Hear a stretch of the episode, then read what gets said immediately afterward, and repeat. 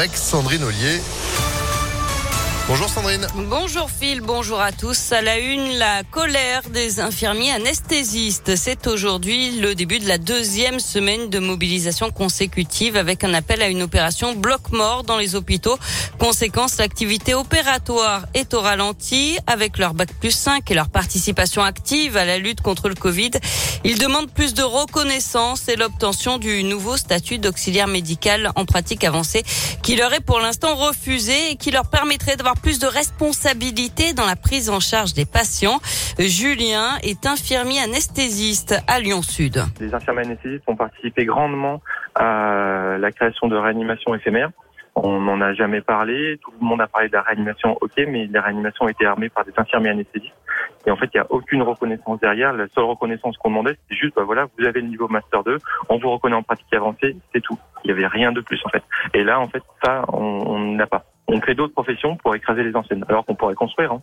Alors les infirmiers anesthésistes ne sont pas contre les IPA, on veut juste être reconnu en auxiliaire médical de pratique avancée. Et les grévistes qui sont réquisitionnés pour assurer la continuité des soins demandent aussi à ce que ces réquisitions soient faites en bonne et due forme, ce qui n'est pas toujours le cas. Santé toujours avec le retour du masque dans toutes les écoles primaires de France. Aujourd'hui, plus d'exception. L'épidémie de Covid repart. Plus de 12 000 nouveaux cas en 24 heures en France. Le taux d'incidence continue de progresser. 96 cas pour 100 000 habitants dans le Rhône, 92 en Isère, 84 dans l'Ain et jusqu'à 155 en Ardèche. Et ce n'est pas seulement en France que la situation sanitaire se dégrade, c'est la même chose partout en Europe. En Autriche, le pays a même décidé de reconfiner à partir d'aujourd'hui tous les habitants de plus de 12 ans non vaccinés. En Allemagne, le télétravail est désormais privilégié. Dans l'actualité également des perturbations aujourd'hui sur le réseau de transport en commun lyonnais. Les chauffeurs de bus sont appelés à faire grève pour de meilleures conditions de travail et une augmentation de salaire. Les transports scolaires sont touchés.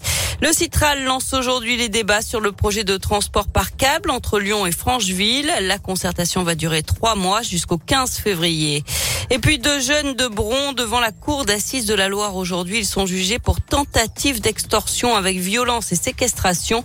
Ils sont soupçonnés d'avoir séquestré et passé à tabac un trentenaire en 2017 pour lui voler son argent. La victime avait réussi à s'enfuir. Au total, six accusés seront jugés pendant cinq jours jusqu'à vendredi. On passe au sport avec du foot et les filles de l'OL qui prennent la tête du championnat féminin. Elles ont largement battu le PSG hier soir 6 buts à 1. Toujours en football, pas de miracle malheureusement en Coupe de France pour Limonest et Saint-Cyr-Collonges.